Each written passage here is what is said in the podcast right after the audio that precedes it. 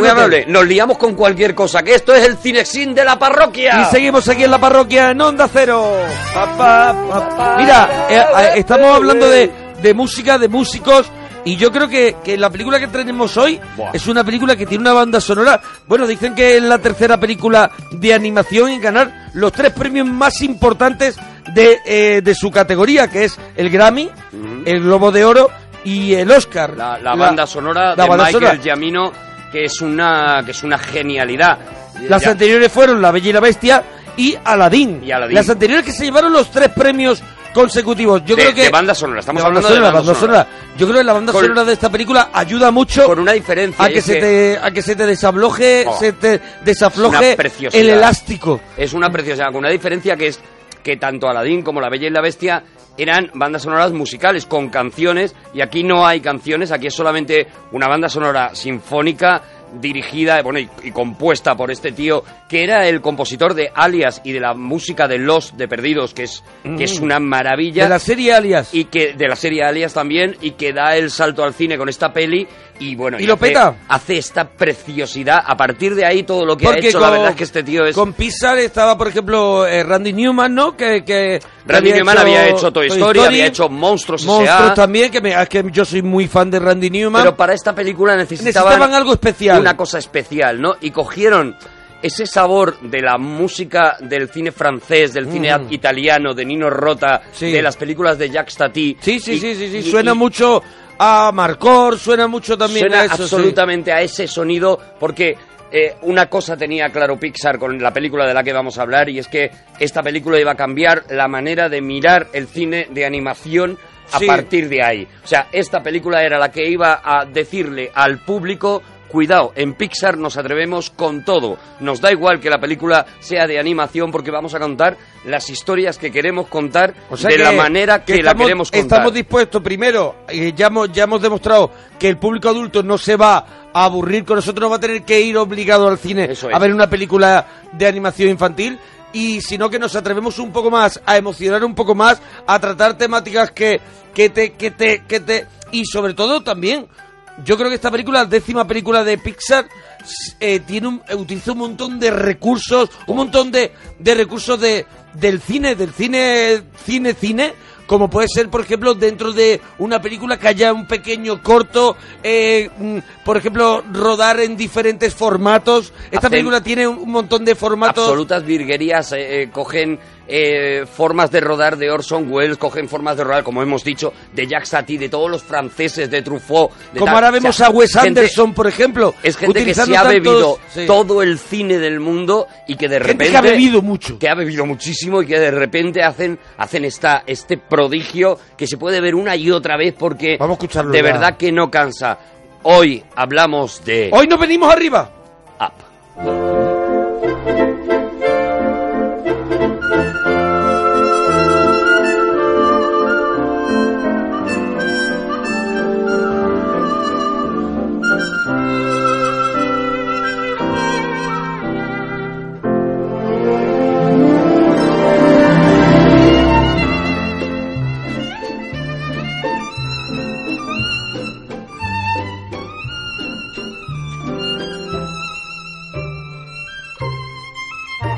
Yo creo que es la película, es la película más triste de- del universo Pixar. En este caso ya es la primera con Disney y Pixar. Para mí creo que es la película más triste, pero intenta cada vez que, cada vez que ronda la, por- cada vez que ronda la tristeza o ronda, hay un momento, pum, que, que, que vuelve otra vez a llevarte a un momento Yo creo que divertido, a un tiene momento... las dos cosas, o sea, es la más triste y la más alocada, porque eh, los momentos de locura superan cualquier Cualquiera de ellas. momento O sea, de el de- todas las demás de Pixar. El delirio es, es, Es el muy más extremo. es más extremo, Y- perros que hablan. Y también es verdad, bueno, perros que hablan y conducen avionetas, Eso te, es, te el- quiero recordar. el más extremo, Es- pero- Hay un gamusino, o sea, Eso eh, donde, donde van al delirio... Gran fan de- van del a gamusino. tope, absolutamente fan. Gran fan, ahora hablaremos. Donde van al delirio van a tope, pero es verdad que hacen es otra donde cosa... hay la, his- hay la historia mm, más dolorosa que, que se puede contar y de la forma mejor contada ese momento que Bueno, se- yo creo que, que eso, que todo el mundo cuando se acuerda de, de App yo creo que, eh, y además es pro- probablemente el problema que tiene esta película, y es que te impactan tanto esos primeros 10 minutos que luego te cuesta mucho concentrarte en que el resto de la película también es una maravilla. ¿no? Pero yo creo que Pero tiene un momento. Yo creo, primeros yo 10 creo que hay un momento mucho más impactante. Bueno, claro, hay muchos hay más. un momento mucho más impactante. Pero ya más como todo el impactante. mundo, y hoy lo hemos estado viendo en las redes ese- cuando lo hemos anunciado, todo el mundo dice los 10 primeros Los minutos. 10 tal, primeros no sé qué. minutos La primera brutales. vez que ves esa película, eh, tú te quedas con eso Con tan ese chocado que es imposible que avances. Es verdad que Esa luego... es la historia es la historia de amor pero luego hay un momento es el momento cuando él lee el álbum Claro, claro. y vuelve a recordar lo que fue su vida y ve y lee ese mensaje que a mí me parece de que te ponen los vellos de punta y, y si no te emocionas es que te queda muy poquito Muy corazón latiente eh, es cuando ella le dice le ha dejado escrito en ese álbum ahora empieza una nueva aventura Lo que, Sin nadie, ella, ¿no? lo que nadie, ya digo, de la gente que solamente vio la película una vez, eh, se da cuenta es del que esos 10 minutos no acaban. En, eh, no es un cortometraje que acaba, tiene principio y final, sino que ese cortometraje del principio nos lo completan al final Claro. cuando tú- con ese momento en el del que árbol dices, ¿no? con el álbum Pero, pero yo creo que primero, Vamos, vamos, antes de ir mucho que hablar, adelantando, mucho que hablar. porque hay que hablar de esos 10 minutos, porque son un prodigio, porque a la gente lo dejó- la dejó completamente clavada en la butaca. Todo el mundo... como- Primero hay un nodo. Como tú habías Primero dicho, hay un nodo. Como tú habías dicho, eh, eh, ya la gente había aprendido con las películas de Pixar que los mayores podíamos ir y Claro. Muy bien. Lo habíamos aprendido con Toy Story, con, con eh, bueno, con Wally, por supuesto, con la película con monstruos. Habíamos aprendido eso. Lo que no sabíamos era que se iban a atrever a lo que vemos ahora, ¿no? Y efectivamente, como tú dices, todo empieza con un nodo en el que vemos ese, ese dirigible, ese cepelín gigantesco, Mm. el espíritu de la aventura, y conocemos... ese di- dirigible gigante que, que diseñan, que el espíritu de, de la aventura, que diseñan una aeronave rígida y es mucho más largo que cualquier dirigible que nunca se haya construido. El Mide Hindenburg o cualquiera de ellos. 932 metros y lo conduce este señor que poco a poco nos daremos cuenta que es el malo de la película, es el señor Cha- eh, Charles Charles Moons. Moons. Bueno, fíjate, primera curiosidad de la peli, vamos a ir contando la peli Vamos y vamos a ir contando curiosidades. Ese fue el que... ¿Sabes eh, por qué se llama Charles Moons? Más o menos, personaje? más o menos. Es el que intentó frenar un poco. eh, el, el- bueno, el, el causante de que exista Mickey Mouse, ¿no? Eso es, mira, Charles Mintz, que es realmente a quien hace homenaje este personaje de este malo. Charles Moons es una inspiración de Charles, Charles Mintz. Mintz es y, y lo contamos alguna vez cuando, cuando hicimos eh, algún regalito hemos hecho sobre las películas, la música de Disney, contábamos precisamente cómo el conejo Oswald, que era el conejo con el que Disney se hizo mega hiper famoso, eh, él, él tenía un socio en aquel momento, que era este Charles Muntz, que en un momento Charles determinado, Mintz. le, Charles que le roba los derechos del conejo Oswald y se lo queda. Y, y- y Disney, que tiene en ese momento el personaje más conocido del mundo, Se tiene que buscar la se vida. arruina de Mm. nuevo por, por la traición de este tío, se arruina de nuevo y para intentar sobrevivir se inventa al conejo, al conejo, perdón, al, al- a Mickey Mouse y Mickey Mouse, pues imagínate en lo que se convierte luego Mickey Mouse, ¿no? O sea, vuelve a crear este imperio. Bueno, pues este personaje que vemos con la cara de Kirk Douglas, del Kirk Douglas más joven, eh, eh, porque está claramente Del Kirk inspirado Douglas en del- él. de Espartaco. Eso es. Eh, este personaje es el que vemos en este en este nodo, en esta especie de, de noticiero en blanco y negro. Y lo siguiente que vemos es a un niño con unas gafas gordas mirando allí metido con un con un sombrero de, Niño, de aviador. Es el niño de Cinema Paradiso. Ese, Completamente, eso Ese, es el niño. Además, esta música también muy de Cinema Paradiso. Y, y lo vemos entusiasmado viendo ese nodo que creo que lo podemos escuchar. Vamos a escuchar. Alicia Eras, buenas madrugadas. Muy buenas noches, chicos. Pues sí, es un- comenzamos en blanco y negro la película, pese a que nos imaginamos un mundo de color, porque en la propia portada de la película nos encontramos toda una casa llena de globos. Bueno, pues ahí vemos cómo nos adentramos en una historia entrañable, mágica, que comienza con una aventura en blanco y negro. Charles Mans. Esta semana el explorador posará en New Hampshire su dirigible, el espíritu de la aventura, tras concluir un año por el mundo perdido. Este artilugio más ligero que el aire fue diseñado por Mans en persona y mide más que 22 furgones policiales colocados en fila. Y aquí llega el aventurero. Mans diseñó el aparato para el máximo confort de sus fieles perros. Es un auténtico palacio flotante equipado con un espectacular autolavado canino y un ingenioso paseador mecánico de perros. Recorcholis, aquí llega nuestro héroe, en carne y hueso. La aventura nos espera. ¿Pero qué ha traído Mans esta vez? Amigos, les presento al monstruo de Cataratas Paraíso. Cáspita, qué monstruo tan sensacional. Pero ¿qué ocurre? Chitón, parece pájaro de mal agüero. La sociedad de exploradores acusa a Mans de haber fabricado el esqueleto. ¡No! Mans es expulsado de la organización. Humillado, Mans jura volver a las cataratas Paraíso y promete capturar a la bestia viva. Prometo capturar a la bestia viva.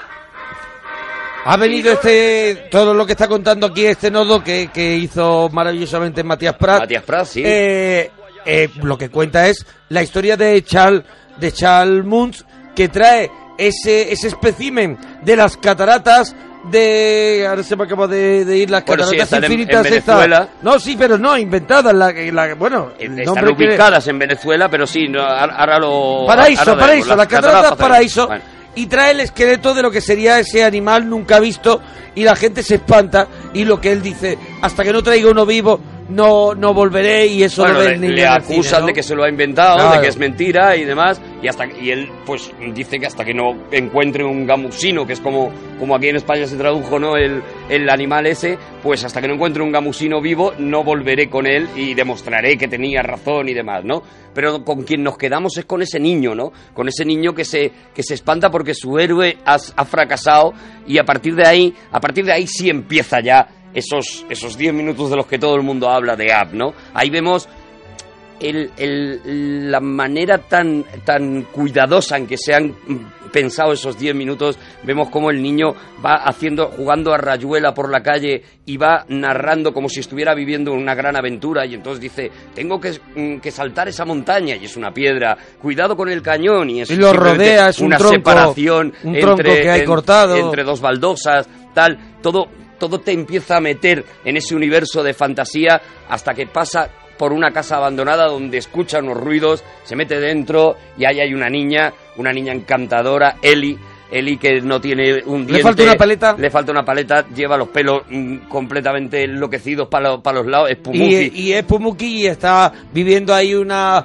una fantasía, este, su cabeza está llena de fantasía y involucra al señor Frederson, eh, eh, que ahora en este momento es Carl. Es Carl todavía, ese Carl niño todavía, Carl, ese niño que se ve metido en ese en esa aventura, en, en ¿no? ese sueño de aventuras de, de- de la niña de Ellie Mm. que y además es muy curioso en todo el cortometraje no vamos a escuchar hablar a Carl de hecho hay un momento que la niña le dice no hablas mucho verdad no le vamos a oír hablar la es otra curiosidad es que la a quien dobla a Ellie a la, a la niña Ellie fue la hija de Pete Doctor, de- del director de la película, fue la propia hija de Pete Doctor, y, y al niño no lo escuchamos, lo escucharemos hablar ya cuando sea mayor, ¿no? Pero eso, vemos, bueno, pues esa, esa aventura en la que se no, meten... de niño, de niño habla, habla, pero no está con, no está con Eli. Tiene ahí un par de frases y dice, uy, esta chica, cuando ella se va, él habla.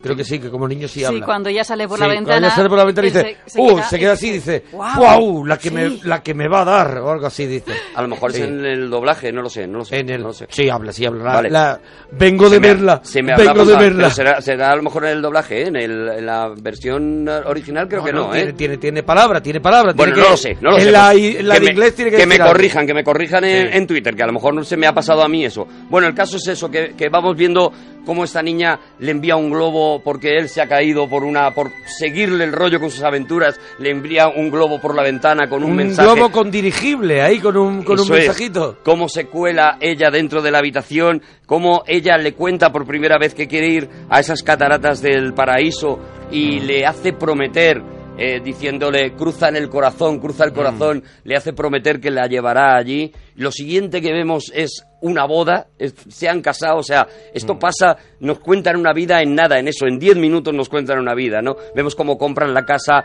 cómo, Cómo arreglan la casa. Mira, hay otra cosa curiosa, los, eh, los eh, autores de la, de, de la estética de la película eligieron un color para Ellie que a pesar de que iba como todos sabemos, a estar muy poco tiempo en la película, luego pudieran utilizarlo y se mantuviera durante toda la película como recuerdo de Ellie. Entonces, si te acuerdas, hay un momento en que ellos están pintando el, el buzón de la casa. Y era por su mano de color, su mano y de es color morado, ¿no? Morado, Morado. magenta, sí, una- un, un morado.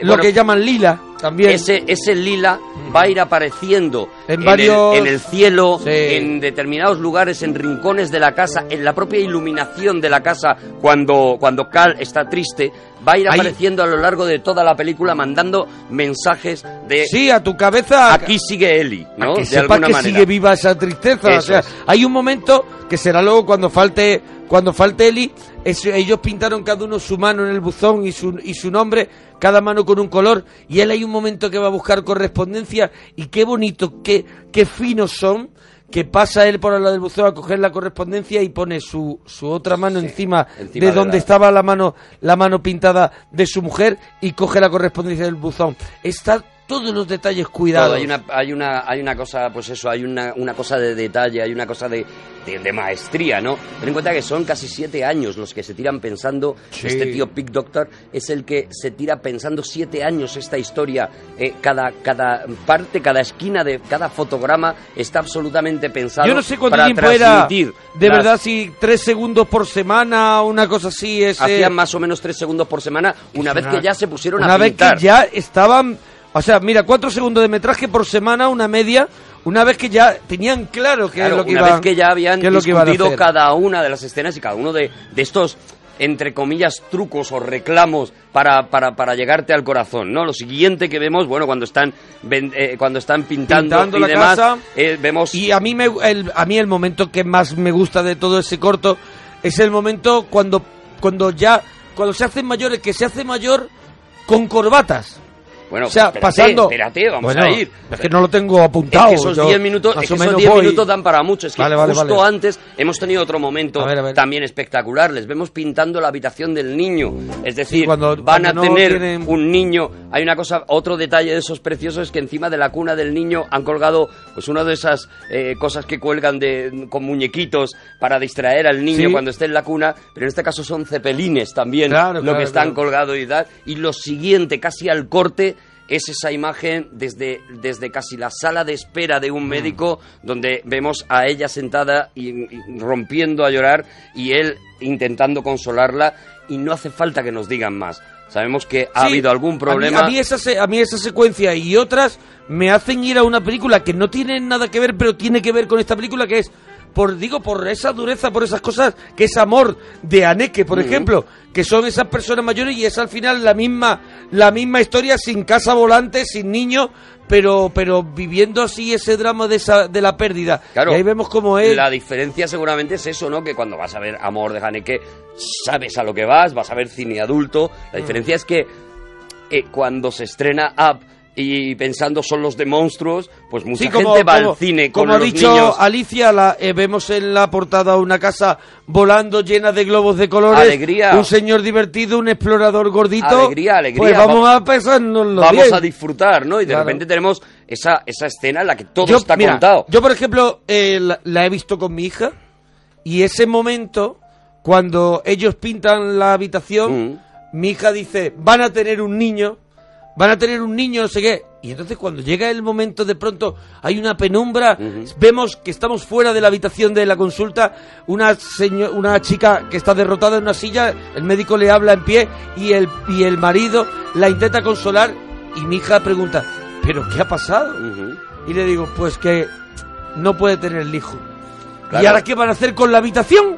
Que es un problema que tiene Claro, claro. un niño. ¿Y ahora qué van a hacer con la habitación si ya está pintada? Fíjate, más Y vemos el momento de que cambian, ¿no? Y empiezan a más decorar. estremecedor que ese momento Mm. es para mí el siguiente, que es ella está, Eli está sentada en la terraza, en, el, en ese descansillo que tienen en la puerta, en ese banquito. Mm. Donde sale Clint Eastwood siempre. Él sale, él sale a, a mirarla y hay una expresión que yo creo que jamás hemos Mm. visto en un dibujo animado, que tienden a sonreír, a la locura y tal. Hay una expresión en la que ella ni siquiera está llorando, está con los ojos muy abiertos, no, perdón, con los ojos muy cerrados, eh, eh, simplemente sufriendo, con una cara de sufrimiento absoluto. Ya digo, no hay ninguna lágrima, no hay nada, pero está reflejado todo el dolor que está pasando por esa persona en ese momento, ¿no?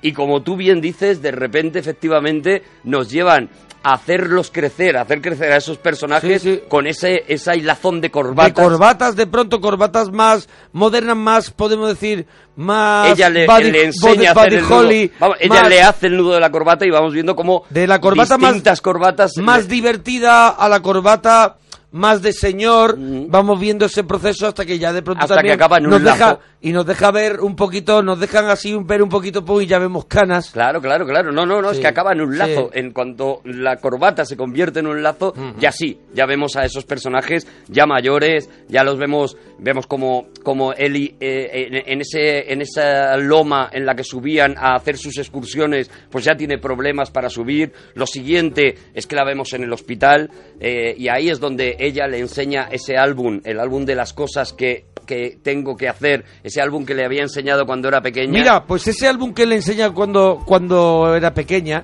lo podemos escuchar porque no hemos dejado atrás ese momento que es maravilloso, el momento en que Eli le cuenta su sueño, ¿no? Es justo cuando él se termina sentando, que hablábamos antes que... Eso al que final- se sienta y, Eso es. y se Ahí queda es donde le enseña el, Le el enseña el álbum. Vamos a escucharlo. A punto de enseñarte algo que nunca he enseñado a ningún ser humano. Jamás, en mi vida. Tienes que jurarme que no se lo contarás a nadie. Haz una cruz con el corazón. Venga. Mi diario de aventuras. A él ya le conoces. Charles Mant, explorador. Cuando sea mayor, yo pienso ir a donde ha ido él. Sudamérica. Es como América, pero en el sur. ¿Quieres saber dónde viviré? En las Cataratas Paraíso, una tierra perdida en el tiempo. Arranqué esta hoja de un libro de la biblioteca. Llevaré la casa del club hasta allí y la pondré junto a las cataratas. ¿Quién sabe qué habrá allá arriba? Y cuando llegue a ese sitio, mira, guardo estas hojas para todas las aventuras que voy a vivir. Lo único es que no sé cómo voy a viajar hasta las cataratas paraíso. ¡Ya está! ¡Nos llevarás tú en tu dirigible! ¡Jura que nos llevarás! ¡Haz una cruz! ¡Con el corazón! ¡Júralo! Te has comprometido. No vale echarse atrás. Bueno, nos vemos mañana. Adiós. ¡La aventura nos espera! Oye, tú no eres muy hablador, la verdad. Me gustas, chico. Ay, me está cortado justo, pero ahora, ahora es cuando él dice... Él se sienta y hace... ¡Ah! Oh, uh, dice... Me he enamorado. Me- no, dice, No dice me he enamorado, dice pero algo, dice lo da a algo, entender. en, eh, en el- en este proceso de esta vida vamos viendo cómo él intenta, o ellos, los dos, intentan llenar siempre una hucha, un, un botecito de dinero para poder ir a estas Pero cataratas para siempre hay un gasto. Siempre pasa algo. Un se árbol la se cae del coche, encima del tejado y lo tienen que arreglar. es uno, eh, él se rompe un brazo. Bueno, lo que nos pasa a al hospital. en la vida diaria, porque cuando, cuando uno ha ahorrado dos o tres dos o tres euros, ya te viene el seguro del coche. Cuando uno ha vuelto a ahorrar algo, Pues eso, te pues viene una normal. derrama de Que no dice, sé a qué. ver si, mira, ahora que estoy guardando aquí Sí, y de repente pues llega al colegio del niño, lo que O sea. tienes que ir al dentista, siempre viene algo. Y él, y, y- y él sí que ya de mayor, cuando se da cuenta de que efectivamente se les ha pasado la vida y no han podido ir a las cataratas, se va a comprar esos billetes y cuando llega con esos billetes Mm. es cuando se da cuenta de que ella está muy mala y de que ella está enferma ya en el hospital Y que ya que no, no, va a salir de no ahí. saca ¿no? ni los billetes. Ahí vemos lo siguiente que vemos a Venezuela, ese que que velatorio, compra, sí. ese velatorio eh, lleno de globos eh, en el que él está sentado absolutamente solitario. Cómo él vuelve a esa casa que han compartido, que han construido juntos, que han Que pintado pintaron juntos, que, que, que cómo juntos. cierra la puerta, cómo se sienta en el, en el sillón que era el suyo, al lado del de él y que ya está vacío, y ahí funde a negro y te, a- te acaba esa historia, por lo menos hasta ese momento, ¿no? Te acaban esos 10 minutos de los que, de los que todo el mundo habla, y yo creo que, que fueron eso, que fueron los que conmocionaron a la gente cuando, cuando salieron de ver Up. De hecho, es que nadie te hablaba del resto de la peli, casi nadie Claro. te hablaba de qué pasaba después. Luego no- Se acordaban de flashes, nada más. Ese, es, tan impa- es tan impactante, es tan impactante Sí. que luego la aventura, pues claro, Se te olvida. Se te olvida. Se te olvida, por eso digo Se que te es una película- Porque además tiene el, el apoyo de después de recordar otra vez de nuevo a, a través de seis, siete fotos que vemos en el álbum, luego veremos otra vez la historia de, de él y Carl, la veremos en fotos y veremos el final de la historia. Y eso hará que nos olvidemos de toda la aventura. De Yo toda no la sé- aventura. No sé si es bueno, realidad- si es malo, Cuando pero... en realidad la película es va sobre eso, va sobre vivir una aventura y eso es lo que le pasa a Cal la- cuando ya no pensaba la, vivirla. La ¿no? película lo que la película de lo que va es de lo que va su título, Up, de que aunque aunque te caigas te tienes que volver Hay a que levantar. remontar, hay que y, remontar. Y es un poco de lo que trata la película. Ya luego la gente dice, si ves la casa te darás cuenta que la casa es una flecha que, y- que señala al cielo. Si te das cuenta el gamusino es un es una especie de avestruz pero que es en, en pico señalando Bueno, al cielo. todo- Es todos son referentes para decir es una película que, que va Que va de tirar hacia arriba. de tirar hacia arriba bueno, Bueno, esa es un poco la idea de la peli no Todo, todo está tan pensado que, por ejemplo, este personaje, el personaje el principal, ¿no? El, el personaje de Cal, eh, no solamente está basado en Spencer Tracy Mm. eh, físicamente, no en todo Spencer Tracy. Walter Matthau también sino- por ese- ese- claro, ese físicamente, por eso digo, físicamente está basado en el Spencer Tracy, en uno muy concreto, que es en el de Adivina quién ¿Quién viene esta, noche, eh, que es donde aparece con esas Sí, sí. gafas. Es que yo sepa la única película en la que aparece con esas gafas gordas Cuadradas, que saca en la película. Cuadradas. Y eso es otra de las el cosas cuadrado interesantes. es lo interesante sí Cal que- es cuadrado, todo cal es, son varios cuadrados juntos, las piernas conforman uno, el cuerpo conforman otro y la cabeza es claramente cuadrada. Las gafas lo son también, porque el cuadrado, digamos que es lo estático, es lo, lo que permanece y era un poco la idea que ellos querían dar con y el contraste Carl, con, el otro personaje En contraste con el otro personaje, con Russell, que es, Es- precisamente todo lo contrario, es lo son- redondo son. Mm. y es lo, es lo caótico, ¿no? Digamos que Cal es el orden y, y- y es lo caótico. Tú decías, eh, el personaje habla eh, y se comporta y que físicamente es como Spencer Tracy, pero se mueve como Walter Matthew en Mm. las películas de, de- de la extraña pareja. Esto se nota especialmente cuando Russell está en la casa desordenándole la casa a, a Cal y va detrás como y va como- detrás como intentando colocar Sí, todo sí, y sí. demás, pues ahí es donde, donde tú ves ahí, de- cómo le desespera y es ahí es Walter Matthew completamente, o sea, es, es el personaje tal cual en cuanto a la manera de moverse, ¿no? Luego la, la, en la versión original está doblado además por Edward Asner, que era Lou Grant, que es el que es otro de los gruñones, digamos, reconocidos de, de la historia del cine, ¿no? Y de la televisión en este caso, ¿no? O sea que estaba muy, muy centrado el personaje, lo mismo que el personaje de Russell. ¿Sabes que el Russell, el niño gordito... Sí, eh, que ahora vamos a escuchar porque ya mismo está a punto de. Está, está, está ya casi a punto de tocar a la puerta. Está a punto, primero sí. veremos, antes de que toque a la puerta, primero veremos que él tiene un problema muy gordo. Muy gordo porque el tiempo ha pasado, él ha perdido su pareja, per- pero los tiempos.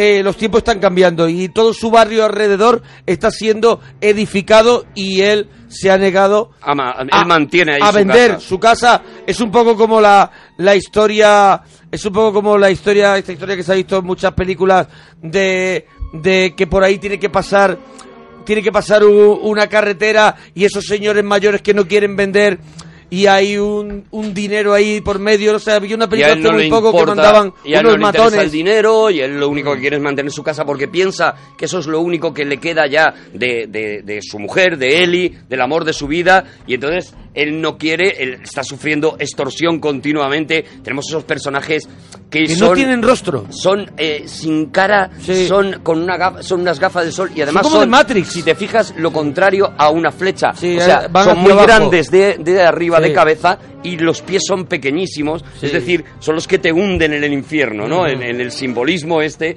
le- y, y- y prácticamente no se les ve nada más que de lejos, mm, entre tinieblas, moviéndose, mirando nada más, ¿no? Eh, esto lo hicieron también conscientemente, todos los personajes están hechos... Son como los de la- Matrix, yo no recuerdo eso Sí, que, son muy que- parecidos a los de que- Matrix. que iban de chaqueta, que había muchos iguales, así. Todos los personajes son esos simplificados al máximo, eh, usaron una técnica de simplificación máxima.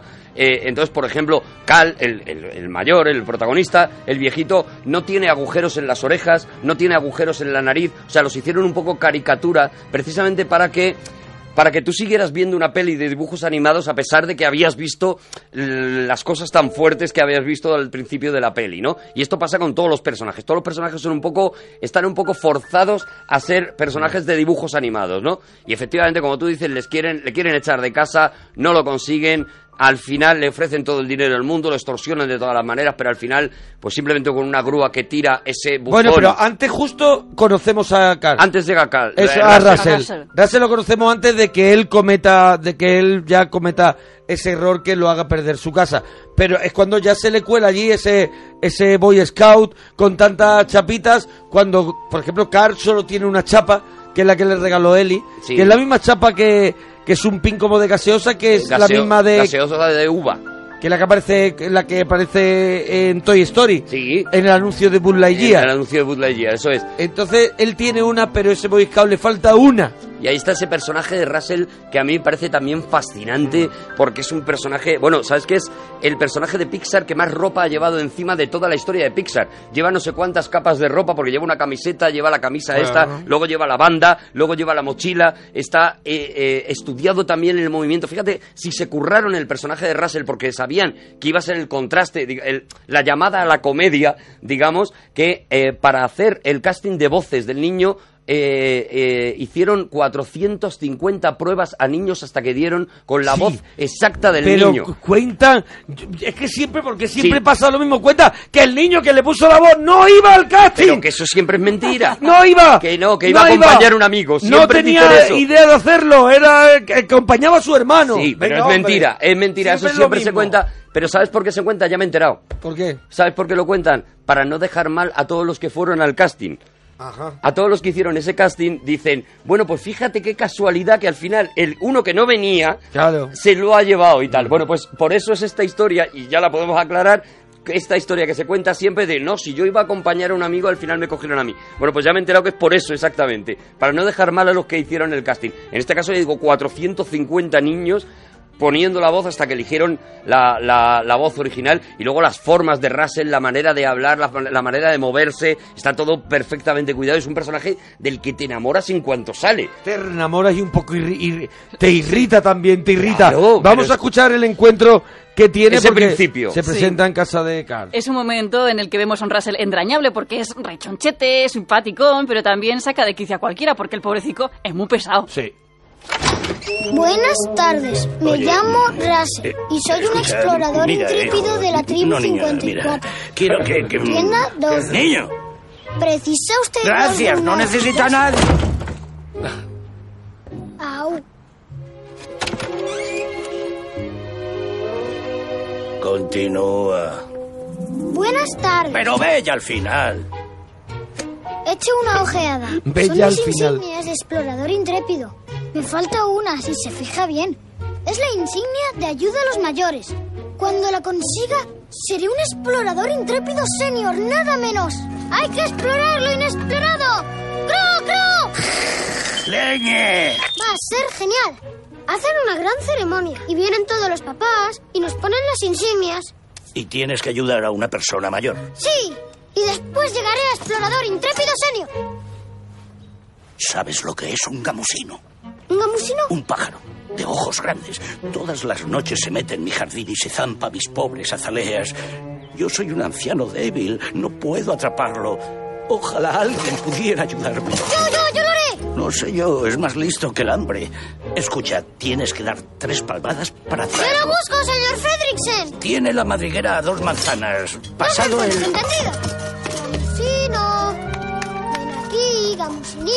Y se lo va quitando de en medio porque el niño es verdad que es muy cansino, que es muy pesado. Pero, pero fíjate qué curioso hasta dónde está pensado todos los detalles en, en, esta, en esta película, que eh, Russell viste muy parecido a, eh, a Ellie cuando Ellie era, eh, era joven y trabajaban los dos en un zoo. Él vendía los globos hinchables y Ellie, que era la guía del zoo, iba vestida como de Boy Scout también, ¿no? Y con esto ya solamente nos están mandando un mensaje. En realidad, Russell no es otra cosa que, que, que, que él de niño, ¿no? Él, él con todas esas ganas de aventura, o la propia Ellie de niña, ¿no? Con todas las ganas de aventura, Sí. de ilusión, de tal. Todo lo que ha perdido eh, eh, Cal lo tiene Russell, lo trae Russell, Russell con trae su de, pesadez. Russell, Russell le trae de nuevo una segunda etapa. En su es. vida es un cable a tierra, o en este caso un cable a cielo, pero le va a sacar de ese butacón donde él ya ha dicho, pues donde él ya ha pensado, mi vida ha acabado aquí, ya he perdido a él y ya, pues, a pasar un día tras otro y a morirme aquí de pena. Y es de pronto cuando comienza la aventura y es cuando llega ese momento de esa grúa que de pronto gira en la carretera y tira a su querido buzón. Eso es. Y él de pronto sale y vemos en la película como él lleva un bastón de esto que se compone de cuatro de cuatro patitas y en cada una de ellas lleva una pelota de tenis puesta y de pronto él pues al ver el buzón como eso Enloquece. enloquece y golpea con ese bastón a un señor que conduce una grúa que no tiene culpa de nada, que no es ni un, ni un señor de esos grises. Y hay un momento terrible Y porque es él- terrible, él, vemos- se mete en la casa, él empieza a cerrar las cortinas porque se da cuenta de que ha hecho algo, de que ha hecho algo que, que va a tener consecuencias y simplemente vemos a esos personajes, al, al jefe de esos personajes misteriosos, de esas flechas, de esas flechas señalando al infierno, cómo se gira hacia la ventana y mira fijamente a Cal a través de la ventana. Sabemos que ya que la ha cagado y de hecho lo siguiente que vemos es a, a Cal en las puertas del juzgado esperando para ser juzgado porque le han, le han acusado, ¿no? Le han acusado de ser una amenaza pública y le han obligado a a quitarse ir a un le centro quitan de, la casa de ir una a- residencia de ancianos. ir a una residencia de ancianos y demás. Ahí, ahí la película, la película sigue siendo absolutamente triste porque en ese momento él tiene que despedirse de su casa, le vemos haciendo la maleta, le vemos mm, pues eso completamente destrozado y demás, vemos cómo pasa la noche, como la mañana siguiente vienen a por él de la, de la, de la residencia de ancianos, él pide un momento y Él, él sí, deja así la maleta y dice, voy a despedirme de la voy a casa. despedirme de la casa y los vez. señores que vienen a recogerlo dicen, bueno, siempre pasa eso, ¿no? y de repente Y explota hay un momento, la magia. hay un momento Ahí que es la cuando magia. se vuelven los que vienen a recogerlo, dicen, bueno, esto es normal, siempre se quieren despedir de la casa. Y dice, hay que ver cómo tiene este hombre todo esto.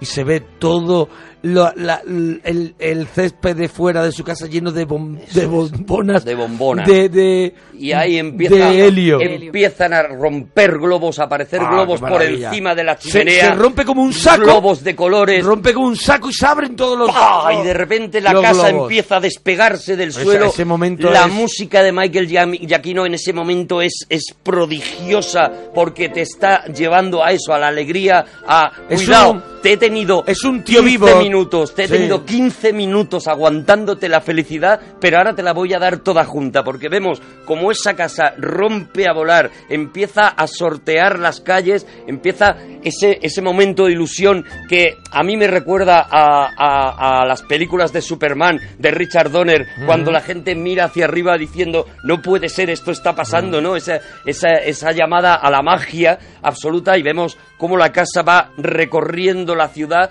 Por cierto, hay una cosa curiosa, en uno de los momentos pasa por delante del cristal de la, de la habitación de un niño, De una que está, niña de que una está niña jugando de que espaldas. está jugando de espaldas y allí, eh, ahí, eh, en una esquina de esa habitación, ya estaba Lotso. El, El malo de Toy eso Story es, 3. eso es. El muñeco rosa de Toy Story 3 que todavía no se había hecho Toy Story 3, Claro, claro, pero claro. ya estaba ya estaba anunciado ahí, ya aparecía hacía un cameo ahí, el, el que luego sería pues uno de los protagonistas de Toy Story 3, Claro. ¿no? Bueno, y eso, y lo que vemos es algunas de las imágenes más bonitas que yo he visto en el cine, o sea, ese arrancar de la, de la casa, ese sobrevolar la ciudad de la casa, eh, yo creo que es tan icónico que, que no hace falta poner más. De hecho, eso es Up, si lo quieres resumir en un dibujo, ¿no? Es la casa colgada con los globos. Dijeron que hacían falta, no sé si eran 5 millones de globos para, Sí, para sí, sí. levantar realmente una casa así. Ellos utilizan unos 20.000 globos aproximadamente, Sí, además uno, lo eh, van variando. Era necesario 20 o 30 millones de globos para subir la casa de, de Carl, porque ellos además estudiaron muy bien Físicamente, que digamos. físicamente todo estuviera bien hecho. O sea, eh, cuando arranca la casa, ellos estudiaron muy bien cómo eran los cimientos de, de una casa y eso. Claro, es que bueno, se ve perfectamente. Acaban, acaban volando unos 10.000 globos, Mm. 10.000 y pico para la escena en que la casa vuela, y unos 20.000 para el momento en que remonta el vuelo, o sea, el momento de salida. Cuando va volando unos 10.000, porque también es según el ángulo donde tú estás viendo la casa, necesitan más globos o Claro. menos globos, ¿no? Ahí, ahí la película se llena de colores, ya es, pues eso, es, es puro colorido lo que estamos viendo, toda la, la oscuridad que hemos visto, esas, esas luces entreveradas que hemos visto a través de las cortinas, de repente son pura luz, es, es pura alegría, es, una, es un estallido, ya digo.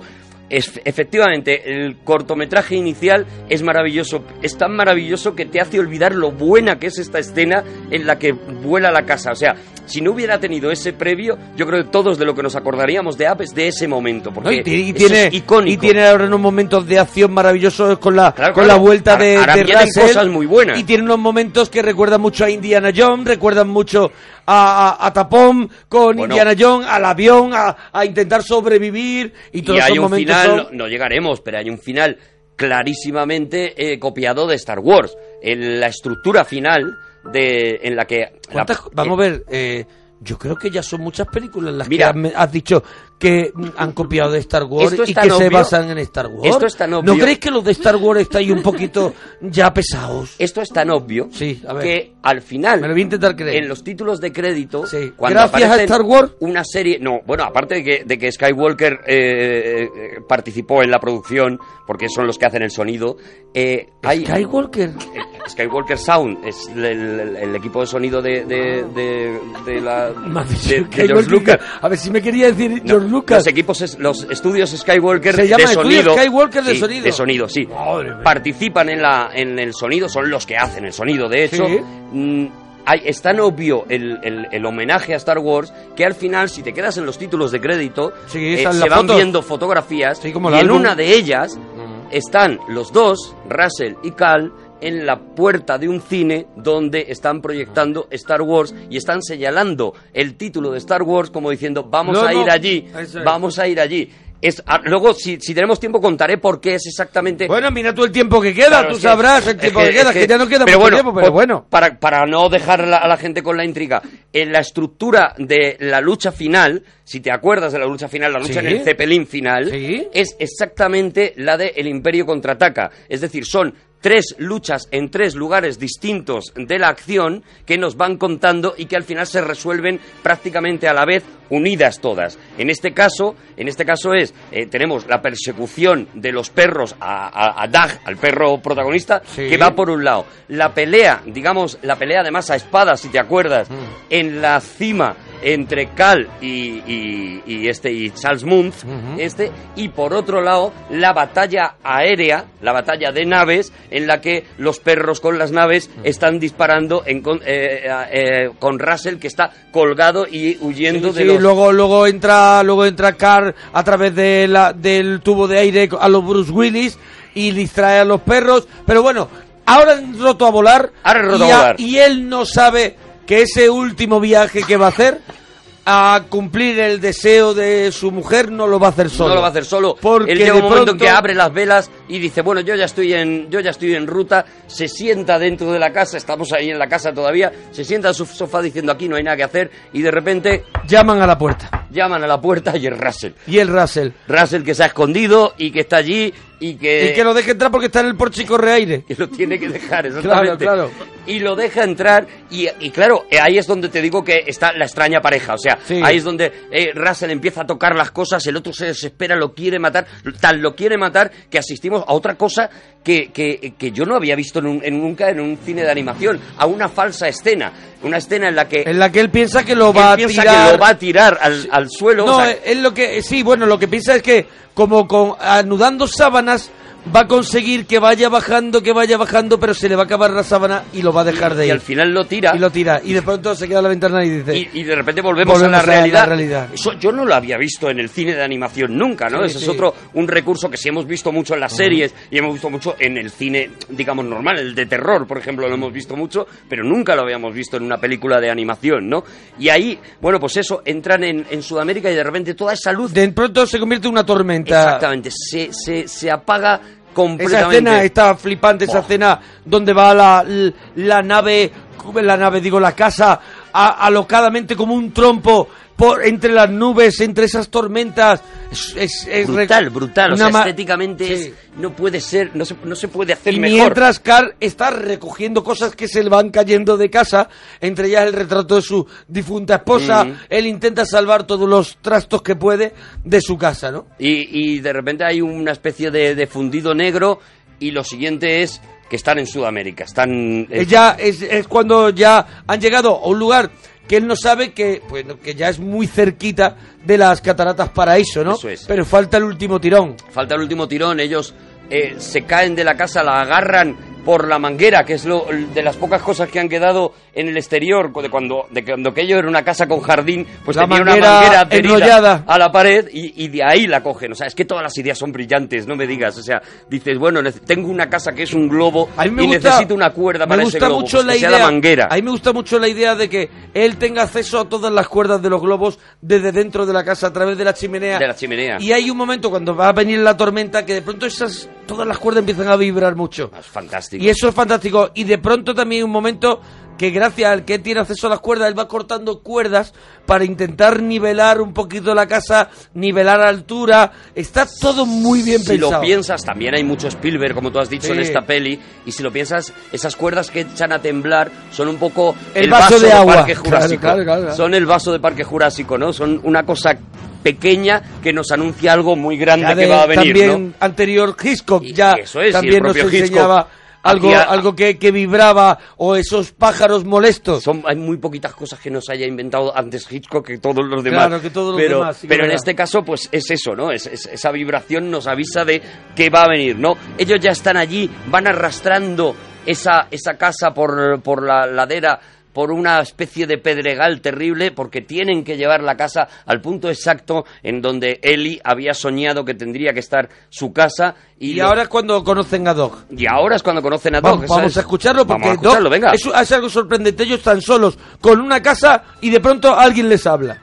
Eh, sí, y además ha aparecido antes Kevin. ¿Sabéis quién es Kevin? Kevin sí, Y el- Kevin ya es el, el gamusino. El gamusino ya ha aparecido. Ah, sí, a- a- le están persiguiendo, Claro, vemos que le vale, persiguen vale, los vale. perros, todavía no lo hemos visto entero, pero sí es verdad que O ya sea, lo es, hemos verdad, visto. es verdad que Carl di- eh, que, que Russell le dice a Carl tengo un gamusino y Carl le dice claro que lo tienes Claro claro, que que, sí. sí. y de pronto de entre la, de entre la hierba sale con el gamusino Exacto. que mide cuatro metros ¿no? Y además con el chocolate lo va trayendo, lo va trayendo, se hacen es. amigos. ET. El gabusino es quiere, como ET claro como ET quiere que, que Russell sea su amigo y- o su hijo. y entonces aparece de repente. alguien habla alguien Eso les es, habla Eso es. Hola. Este perro acaba de decirnos hola. Oh, sí. Me llamo Doc. Acabo de conocerte y ya te quiero. Mi dueño me hizo este collar. Mi amo es bueno y listo. Y me hizo este collar para que pudiera hablar. ¡Ardilla! Mi amo es bueno y listo. Es imposible. Oh, sí, porque mi amo es listo. ¡Guay! ¿Para qué sirve esto, ¿Te perrito? importaría? Ok, my friend. Yo uso collar. Watashi wa hanoshimara hablar. Estaría bien que pararas. Russell, no toques eso. Podría ser radiactivo o algo así. Soy un gran rastreador. Mi pandilla me ha encomendado una misión especial. A mí solo. ¿Habéis visto un pajarito? Estoy buscando uno y estoy siguiendo el rastro. Soy un gran rastreador. Lo he dicho ya. Dan tan cuidado los, los guiones en estas películas que cuando se pone a hablar un perro tienen las reacciones lógicas, o sea, se han puesto a pensar como un perro y tienen ese momento que yo creo que nadie olvida, el momento de ardilla, que es que un perro ve una ardilla y da igual lo que esté pasando en ese momento porque paraliza su vida porque ha visto una ardilla, ¿no? Claro, pasa lo mismo igual que con la pelota, ¿no? Y la Mira, pelota el- exactamente El perro igual. puede estar haciendo casi un, anali- un análisis un análisis mm, súper súper sesudo de lo que está pasando, pero, Pero le tira la pelota, y se acabó. tengo que ir a por Se la pelota porque- porque, soy un perro. Porque está en, la, en- en- Claro, en la- está el condición de está en perro. el ADN, ¿no? Aquí hay otro momento, si te fijas, en este corte que hemos escuchado, hay otro momento que luego utilizarían muy bien también la gente de Pixar, ¿no? En la siguiente película. Y es ese momento en el que al perro le tocan el collar y va cambiando de idioma el, el tal. Si te acuerdas, sí. en Toy Story 3, una de las de los mejores momentos es cuando Buzz Lightyear Cambia- le cambian el idioma y lo convierten en español, ¿no? Sí. Pues aquí está, yo creo, la- el sedimento de esa, de esa escena magnífica, ¿no? En el, que, en el que ya está muy estirado, ¿no? Y aparte aquí conocemos a ese perro, a ese Doberman terrible, pero que habla con una voz de pito. Pues se le ha estropeado, se le ha porque estropeado se el le ha estropeado. Y eh, a partir de aquí, o sea, todo lo que viene es un nivel de comedia tan Sí, sí. maravilloso que, que, que no te puedes olvidar. O sea, no te olvidas de ese perro, no te olvidas de Kevin y de las cosas que hace Kevin, que es un, pájaro Y, todos, enloquecido. y los demás perros que van con el Doberman, pues son el prototipo de Abbott y Costello. Total, Son- total, hay total. un pura que podía ser, que podía ser eh, ese bosser y el otro perro podían ser Abbott y Costello. Ahí hay comedia pura y, de- y y descubrimos al malo que lleva años y años y años con esa con ese resquemor de no haber conseguido, el, Conseguido el gamusino, gamusino. y no haberse convertido en esa leyenda que él quería que él quería ser porque lo le rechazaron. Doug es eh, el personaje, el perro, es un personaje que no solamente tiene el color de Pluto, sino que se mueve Sí. como Pluto, también en un homenaje al- al- a la propia Disney, ¿no? Sí, porque ya la primera peli con Disney, ¿no? Era y- es eso- la primera que, no sé si que- es la que- primera Es la o- primera con Disney Pixar, la primera junta. la primera que hacen juntos, bueno, es que Sí. se, eh, vinieron, se fueron, tal, el Pues primero tiene, les distribuían... tiene el color y cuando y cuando busca algo también hace lo de Pluto, que Hace casi se pone como un egipcio. Lo de quedarse como un egipcio y Sí, tal, sí. eso también es un homenaje a Pluto, ¿no? Pero lo que digo, o sea, a partir de aquí, todo lo que hay es un nivel de comedia tan brutal y un nivel de, de, de, eh, visualización tan, tan espectacular. Aquella noche en la lluvia, bajo la lluvia, cuando están intentando, cuando eh, Russell está intentando montar la tienda de campaña, que no es capaz de monta. montarla, esa conversación que tienen Carl y Russell sentados, que es clarísimamente un homenaje al, al John Ford de Dos Cabalgan Juntos, a esa escena mítica en la que Richard Woodman y James James Stewart están sentados en la orilla de un río y están hablando durante un montón de tiempo, durante casi 10 minutos, improvisando eh, eh, sobre, sobre su vida, sobre sus cosas y demás, pues esta, es, es- esta escena es- está rodada desde el mismo punto de vista exactamente y es un homenaje, ya digo, o sea, hay, hay a partir de aquí casi tanto cine como en esos 10 primeros prodigiosos minutos a lo largo de, a lo largo de todo. ya ¿no? estamos casi casi muy cercanos, muy cerquita del momento de la conclusión del cortometraje del principio cuando vemos que él vuelve porque él de vez en cuando vuelve a ese álbum de aventuras, pero nunca sigue a partir Nunca de la pasa página de la página cosas que tengo que, que tengo que hacer porque sabe que no las hizo. Y entonces él de pronto se ha dado cuenta que las cosas que ella tenía que hacer en la vida eran las más importantes, era pasar la vida junto a él y celebrar eso que, me- que esa, esa boda que habíamos visto, es, cuando- esos momentos de alegría, esos momentos en el campo. Y en esa última foto le pone, y ahora empieza una nueva aventura para ti, así que disfrútala. Y yo creo que es el momento mm, para mí más emocionante de la película. La película eh, acaba ahí, acaba con los dos sentados enfrente de esa heladería contando colores de coches, ha pasado toda la aventura y lo que descubrimos es que Cal ha continuado el álbum de Ellie y ahora lo que incluye son las fotos con eh, las fotos con Russell, las fotos de las cosas que está viviendo a partir de ahora, ¿no? Así es como, ¿Escuchamos como acaba final? la película. Podemos escuchar el final. claro. Vamos a por él. Por ayudar a los mayores. Eh, Russell, no hay nadie que... Permiso. Disculpen, abran paso a un anciano. En ese... Vengo con Le están entregando la chapa. La chapita. Russell. La chapa que quería Es el Russell reconocimiento a Russell, la que le faltaba por el pin. acompañar, por ayudar a una persona Sí. mayor. ancianos y por cumplir y superar ampliamente tu deber, me complace otorgarte el mayor honor que puedo concederte. Y le da la chapa de Eli, Le pone La insignia de Eli. la de gaseosa. la chapa de gaseosa de uva. Y con esto nos vamos porque esto ya no se puede mejorar. No se puede mejorar, Así es que una obra maestra. hasta mañana, parroquianos. Hasta mañana. Hasta luego.